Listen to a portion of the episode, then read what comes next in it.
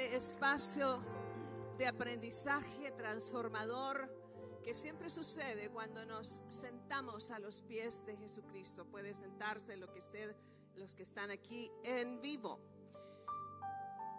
Corría el año 1941. Europa estaba inmersa en una guerra encarnizada, literalmente, donde Hitler tenía el dominio completo. Inglaterra estaba siendo atosigada literalmente por todo lo que estaba pasando en su entorno. En ese ambiente tan ah, discorde, Estados Unidos aún no entraba, no se aliaba para ayudar en la defensa de lo que sería ya la declaración un poco más tarde de la Segunda Guerra Mundial.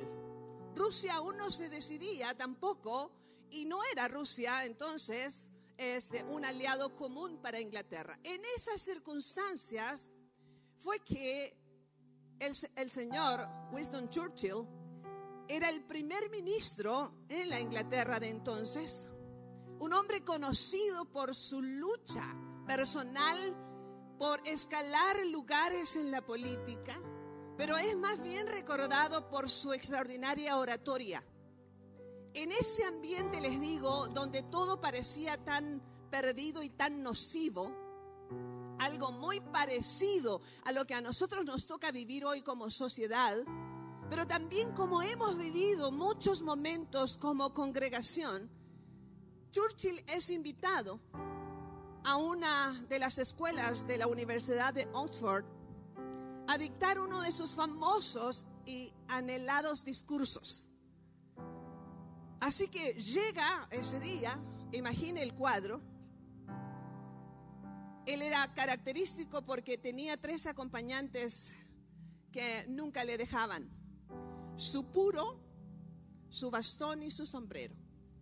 Sube a la plataforma se ubica donde, donde le correspondía hablar, se quita el sombrero, lo pone sobre el atril de un lado, deja ahí mismo el bastón, seguro se quita el puro, y mira a la audiencia que esperaba ansiosa por lo que iba a salir de la boca de este gran orador. Los observa una y otra vez y de pronto sale de su boca una frase y dice, nunca se rindan.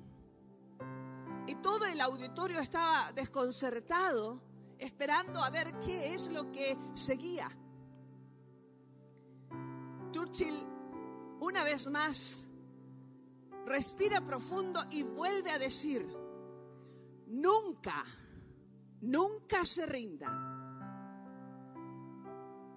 De pronto, frente a ese auditorio así en desconcierto total, toma su sombrero, coge su bastón y se retira del cuadro. Si bien es cierto, ha sido uno de los discursos más cortos, no solamente de Churchill, pero de cualquier orador conocido, es por mucho uno de los discursos jamás olvidados, ni por esa generación, ni por los que leemos todavía los discursos de Churchill. Porque ese hombre, en sus palabras, en ese corto mensaje, está describiendo una de las actitudes más impresionantes que al ser humano se le demanda para alcanzar a cumplir los propósitos de Dios y se llama perseverancia. La perseverancia es un principio de vida al que hemos sido llamados como discípulos de Jesucristo a establecerlo en nuestro corazón. Y este ha sido el distingo por mucho de estos primeros 30 años en Antioquía. Dios y Padre, en esta hora, tú que has sido lo único constante, cada centímetro de esta carrera, es a ti a quien llegamos hoy una vez más en una declaración total de rendición de parte nuestra. en una rendición de adoración en la que desplegamos totalmente nuestro mundo interior para reconocer que lo que hemos sido, lo que somos y lo que si a ti te parece bien llegaremos a ser, todo se trata de ti. Ayúdanos a través de tu palabra, del poder encerrado en tu Santo Espíritu, para ser perseverantes, más allá de toda circunstancia. Gracias por habernos tomado de la mano, por haber creído en nosotros, por recogernos una y otra vez cuando hemos errado y por reír con nosotros en los muchos momentos de gozo.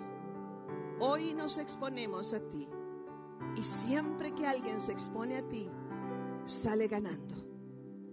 Queremos ser perseverantes, no solamente como un distingo del pasado, pero como una característica del presente y algo a, lo que nos enfocaremos con tu ayuda y tu presencia y tu poder en el futuro, si así tú lo decides. Recibimos tu palabra. Puedes decirle, Señor, yo recibo esta palabra en el poder de tu Santo Espíritu y en el nombre del Padre, del Hijo y del Espíritu Santo.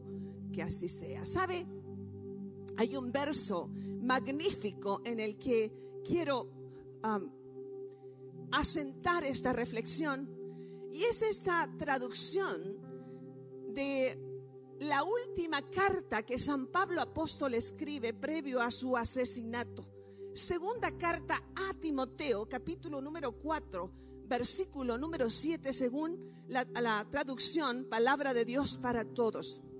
Dice así, me fue bien en la competencia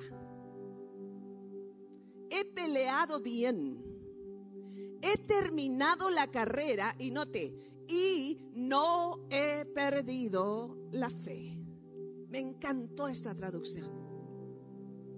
Y quiero, quiero que reflexionemos en esto. Me gusta cuando San Pablo dice,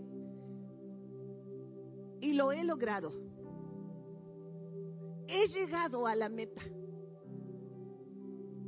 quiero aclarar que, si bien es cierto, nosotros los predicadores enseñamos mucho acerca y tomando como fuente la inspiración que San Pablo apóstol recibió del Espíritu Santo.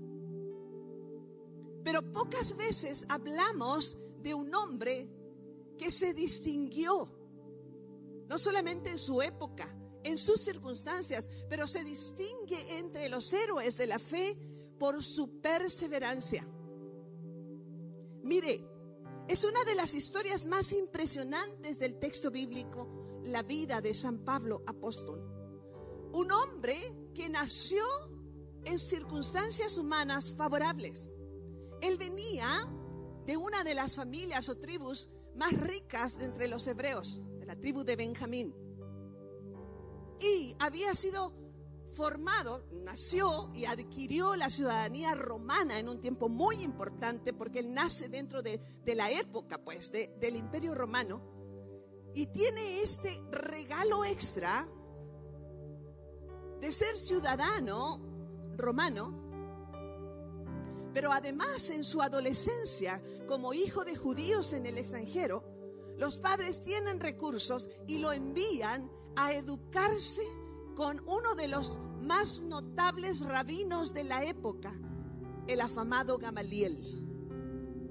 Así que San Pablo tenía todas, todos los argumentos necesarios para ser conocido como un joven que se perfilaba para llegar a ser uno de los adultos más exitosos según el concepto humano del éxito. Y aquí es donde mi primera reflexión aterriza. El concepto del éxito según las escrituras. Cuando Cristo en cambio lo atrapa, me encanta esto. Me gusta porque no es que nosotros hayamos encontrado a Cristo.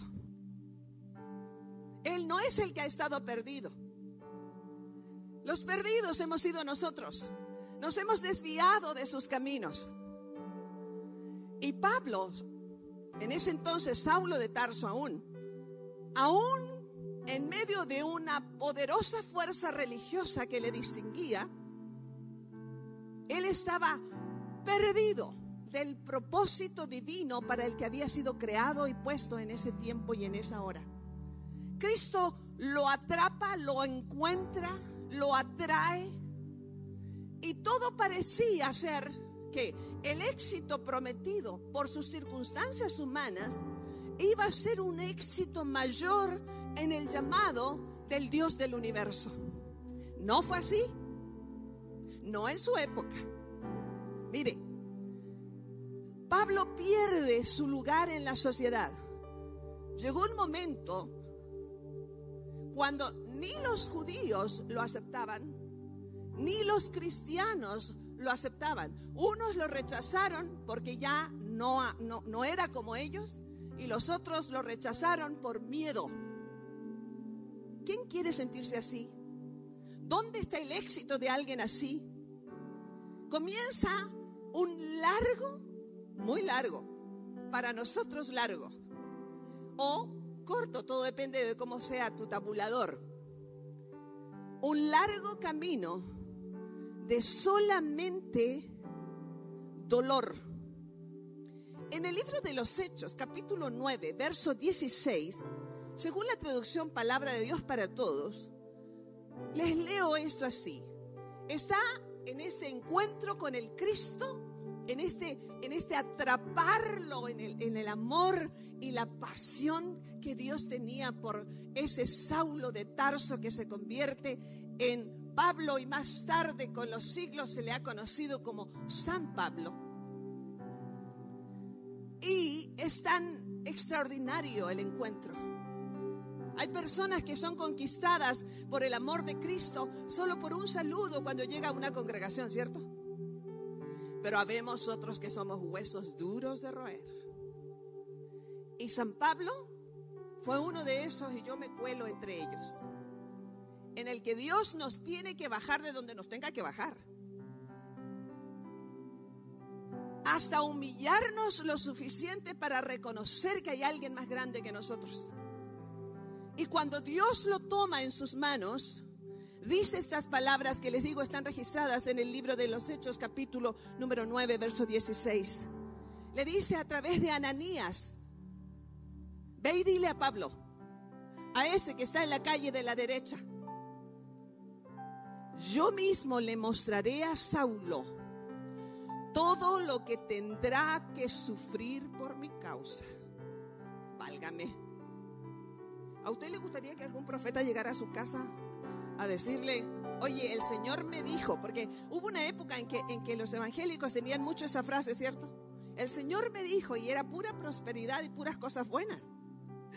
Pero imagínese que llega alguien con usted a su casa o al final de la, de la, reunión en su congregación o de su misa y le dice, oye, tengo una palabra de Dios para ti. Has sido llamado por Dios para pasarla muy mal. Y usted dice, eso no es de Dios. Por supuesto que no es de Dios. Ese fue el llamado de Pablo. Dile a Pablo, díganle a Saulo todo lo que tendrá que sufrir por mi causa. Qué bueno que no me lo dijeron a mí.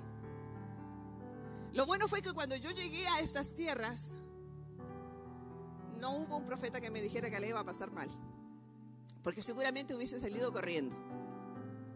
Pero la carrera de San Pablo fue una carrera de fe retadora, donde daban ganas a cada instante de desistir. Filipenses capítulo 3 es una descripción muy puntual de todo lo, lo, que Pablo tenía previo a llegar a Cristo y todo también lo que obtuvo en sufrimiento cuando Cristo le alcanzó. Yo no sé usted, pero hoy que a través de las redes sociales nosotros quisiéramos mostrar multitudes siguiendo nuestro ministerio. haciéndonos cada vez más famosos en redes sociales, siendo influencers en YouTube y demás. Me temo que no hubiese encajado con Pablo. Pablo no tenía, el ministerio de Pablo no tenía aparentemente ningún atractivo. Tuvo detractores por montones. Personas que tomaron sus cartas e hicieron una, un apócrifo, una copia falsa de lo que Pablo había escrito, por aquello de que alguno de por allí haya tomado nuestros propios escritos y los haya aprovechado. Eso no es nuevo. Eso le pasó a Pablo. Así que no sé si usted querría estar en el ministerio de Pablo. Y usted decir, ¿éxito? Un ministerio exitoso, ¿como por dónde? Si a este tipo nomás se la pasa entre la cárcel y los azotes y los naufragios y los apedreamientos y las decepciones y los enemigos y los malos momentos y se sostenía haciendo casas de campaña. Qué atractivo, ¿cierto? Lo que nosotros como Pablo en ese momento no, no, no podemos comprender eventualmente es que el éxito según las escrituras, tiene un tabulador que se mide del cielo a la tierra, no de la tierra hacia el cielo. Cuanto más perdemos, más ganamos. Cuanto más dolor hay, más exaltado es la bondad y la fidelidad del Señor. Cuanto más turbulencias hay en nuestra vida, más crece. Tiene que crecer nuestra fe. Tiene, es motivada a crecer. Así que me encanta porque además esta carta que escribe, donde les leí la, porción inicial a Timoteo, les digo, fue la última carta conocida por él. La última que escribió. Y hay un dejo de dolor humano. Ahí reclama y le dice a Timoteo, tráeme mis rollos. De ahí que aquello de aventarse un rollo es Paulino. Este, tráeme los rollos que dejé y mándame mi capa porque el invierno estaba, estaba acercándose. Dice, todos me han abandonado, solo Lucas está conmigo. Yo bendigo a Dios. Hoy, 30 años después de iniciado Antioquía, por los Lucas de nuestras vidas, por los Lucas en Antioquía, por las personas que se atrevieron a quedarse más allá de las circunstancias, porque Dios los ha puesto ahí para curar y vendar nuestras heridas una y otra vez. Dios a lo mejor, no a lo mejor, con seguridad va a quitar de tu vida muchas personas y situaciones que ya no encajan con su plan divino para tu vida, pero te dejará los lucas necesarios para que venden tus heridas. Seguro, murió Pablo muere decapitado, muere en soledad, muere en la Roma antigua, muere lejos de lo amado, muere lejos de lo querido, muere lejos de aquello que hubiese querido que fuese, pero vivió y murió para Cristo. Vivió y murió para el Señor de su vida. Fue levantado una y otra vez por aquel que lo llamó y había advertido que nunca, nunca se rindiera. Porque cada vez que Pablo iba a rendirse, Dios enviaba un emisario del cielo, enviaba una persona que le levantara. Eso ha sido la perseverancia, no solamente en Pablo, pero ha sido la perseverancia en nuestras vidas, ha sido la tónica de Dios para Antioquía.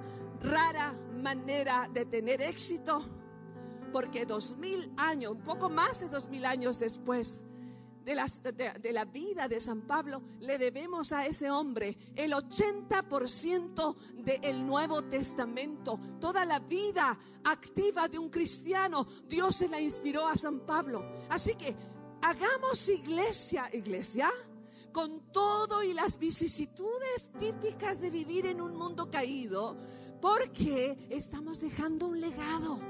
Alguien algún día hablará y vivirá por la fe que nosotros inspiramos.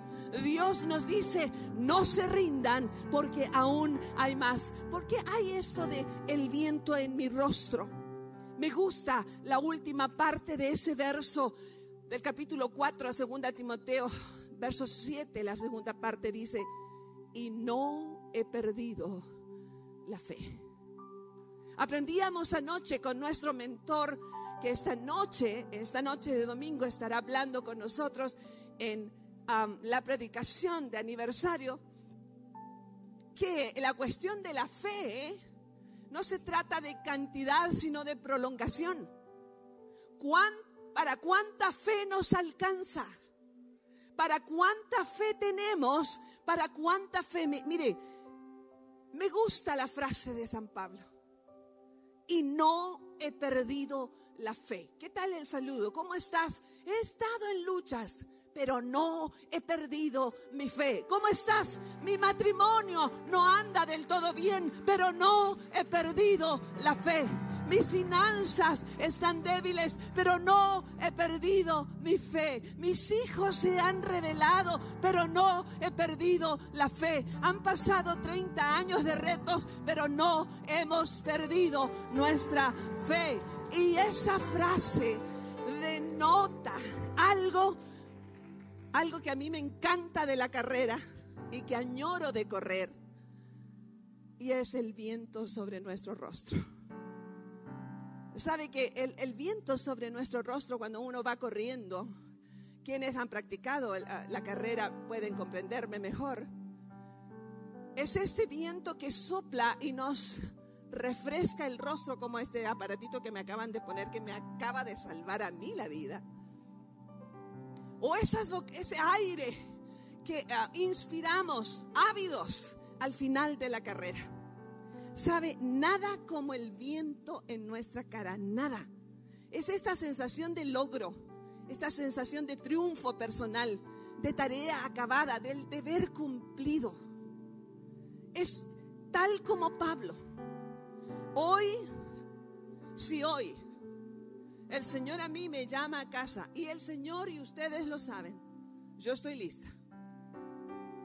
La carrera va en el 30 kilómetros, pero perfectamente está listo este ministerio para seguir hasta que Cristo venga, porque es la iglesia del Señor, no es mía.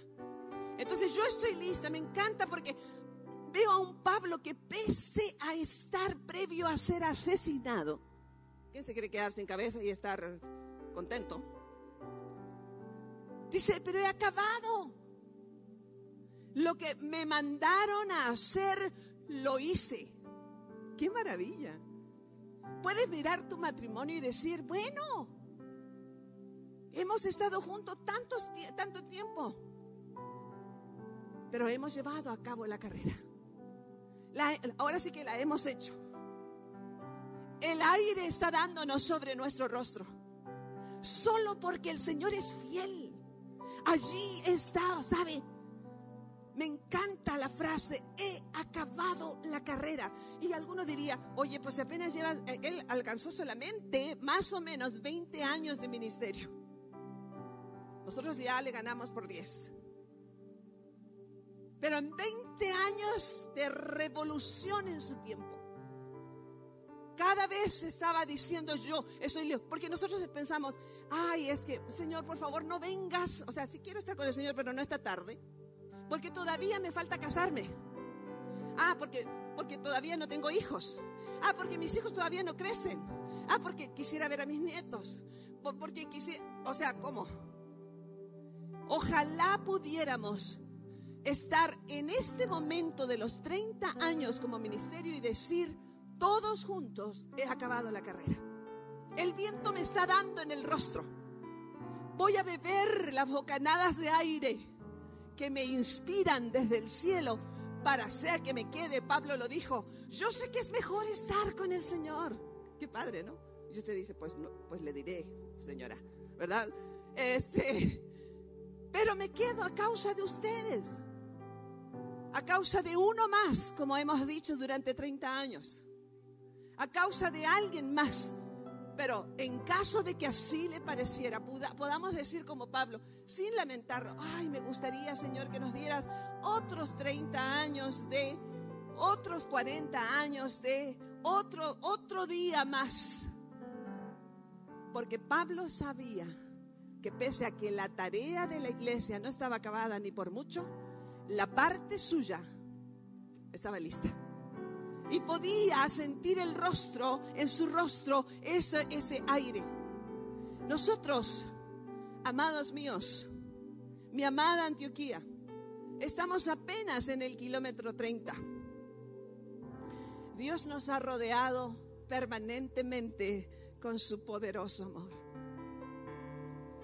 Hemos tenido una carrera de 30 años de mostrar a Cristo. ¿Sabe? 30 años en que Él ha sido nuestro argumento. Él ha sido nuestro sostén. Él ha sido nuestro gran amor. Él ha sido la razón de nuestra vida. Él ha sido el motivo porque nos levantamos cada día de nuestra vida. Cristo, de Cristo se ha tratado todo y para mí eso son bocanadas de aire. Es Él el que refresca mi rostro cansado. Cuando ya no he querido avanzar, el Espíritu, su Espíritu, me recuerda que no hemos sido huérfanos jamás desde que Él llegó a nuestra vida. De que su Espíritu estará, dice, mi espíritu los guiará a toda justicia, a toda verdad. Él los consolará. No están solos. Hemos recorrido un tiempo fantástico donde Cristo ha sido el motor. Nuestro viento en el rostro ha soplado viento fresco cuando el desánimo ha tocado eventualmente nuestra puerta. Nos hemos levantado y nos levantaremos una y otra vez. Una y otra vez. La razón no tiene que ver con nosotros, sino porque todos nosotros somos una pequeña parte del poderoso y eterno cuerpo de Cristo. Porque cuando todo se acabe, lo único que se mantendrá de pie, señores, será la iglesia de Jesucristo entonces, cuando somos parte de la iglesia de Jesucristo, los años son una buena excusa para la celebración de la fidelidad de Dios, pero nunca para darnos por vencidos. Nunca nos rendiremos en el nombre del Señor, pese a lo que estés pasando en tu vida, pese a las circunstancias, pese a tus pérdidas, pese a tus sinsabores, a tus miedos a tus incertidumbres. Estamos aquí 30 años más tarde para decir que aún queda mucha gracia por disfrutar. Mucha gracia por disfrutar. Hay muchos cónyuges e hijos que conquistar para Cristo. Aún hay muchas familias que ver restauradas. Aún quedan muchos para servir y amar. Aún hay muchas tierras por conquistar, muchas. No se rinda. Aún hay muchos kilómetros por recorrer. Y el mismo Dios que ha estado, cuya fidelidad estuvo con Pablo, seguirá estando con nosotros hasta el último segundo de nuestro hacer. Que si es esta tarde el anhelo de mi corazón, este bendito libro cierra diciendo, ven Señor Jesús. Y yo digo, a los 30 kilómetros andados, ojalá fuera hoy, Señor. Pero si aún tienes planes para mi familia, para mis hijos, para mis nietos, para mis amigos y aún para mis enemigos, entonces estamos listos para continuar. Porque después de todo, todo se trata de Jesucristo. Pablo seguirá estando como un ejemplo de perseverancia, de nunca rendirnos, porque cuando Cristo nos atrapa, nos envuelve por completo. Ayer, durante la tarde, recibí un mensaje de audio que siempre recordaré de unos amigos a quienes he tenido el privilegio de llevar a Jesucristo en este último tiempo, diciendo, Eunice, aun cuando no conocemos Antioquía, queremos bendecir a la gente de Antioquía, porque a través de ellos, mediante tu persona, Cristo ha conquistado nuestros corazones y nuestra familia. Hoy no somos los mismos. Hoy yo diría, hoy el viento está dando en mi rostro, en nuestro rostro. Hay, ah, está refrescándonos. Hay, aún hay mucho viento que sentir en el rostro, amigos. Mucho Cristo por experimentar. Y termino diciéndoles en esta hora, en palabras de Churchill, nunca, nunca te rindas. No te rindas con tu matrimonio. No te rindas con tu paternidad. No te rindas siendo un buen ciudadano. No te rindas pese a las injusticias. No te rindas, iglesia. No te rindas pese a lo que venga. No te rindas. Aún hay mucho Cristo por experimentar. Mucho de su aire fresco. Porque lo mejor Nunca te rindas solo porque Dios está a tu favor y lo mejor de lo mejor apenas viene viniendo. Escuchemos esto. Yo he visto el dolor acercarse a mí, causarme heridas, golpearme así, hasta llegué a preguntar, ¿dónde estabas hecho preguntas en mi aflicción buscando respuestas sin contestación, esta dudé por instantes de tu compasión y aprendí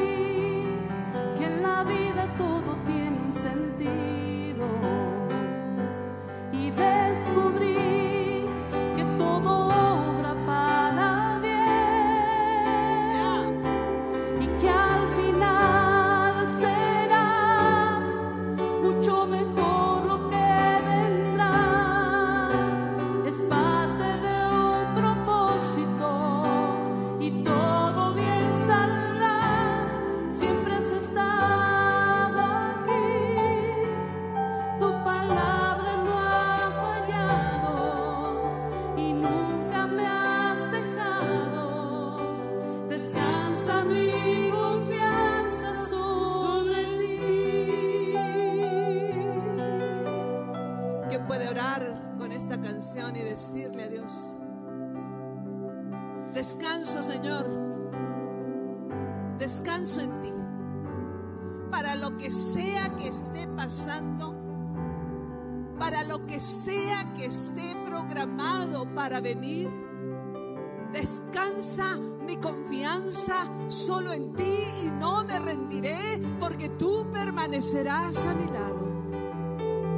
Allí donde estás, y si usted está aquí, de pie. Es un tiempo de recibir recibir la palabra.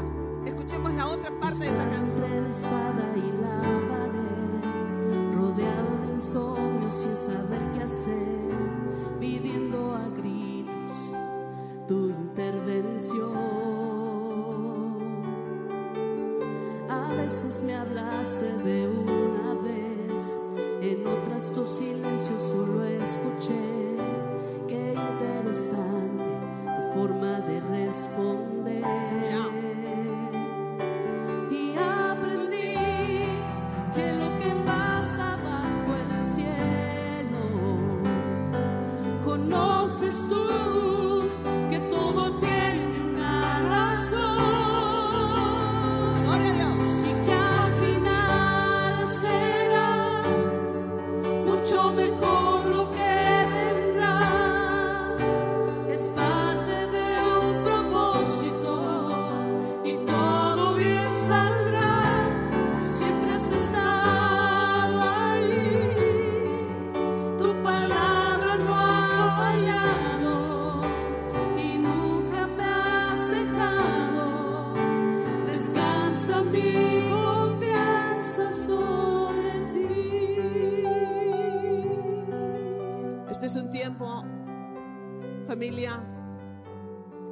De decir, Señor,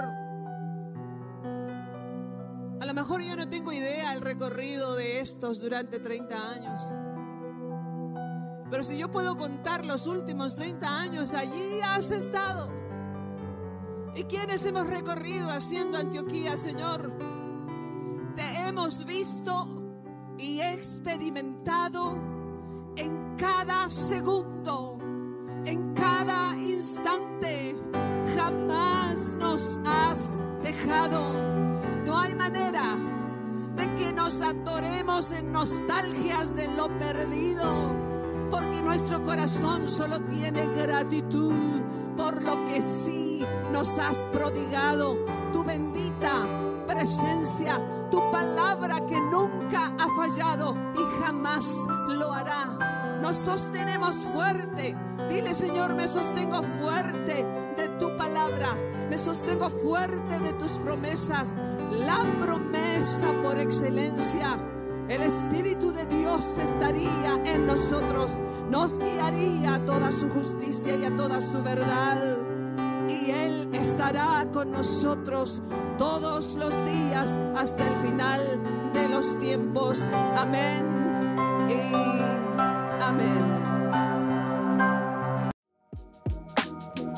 Gracias por haberte unido a nuestro podcast. Si te gustó, compártelo en tus redes sociales, toma una captura de pantalla y mándaselo a tus amigos, a tu familia. Te damos gracias por haber invertido de tu tiempo y también gracias a aquellas personas que a través de su generosidad hacen que este ministerio sea posible. Si Antioquía es de bendición para tu vida, te invitamos a que nos ayudes, este mensaje de esperanza pueda llegar a más y más personas. Puedes ver en la descripción de este episodio la manera como puedes ser contribuyente en este gran sueño. Y si tienes algo que compartir en tus redes sociales, taguéanos arroba iglesia.antioquía. Nos escuchamos a la próxima. Gracias.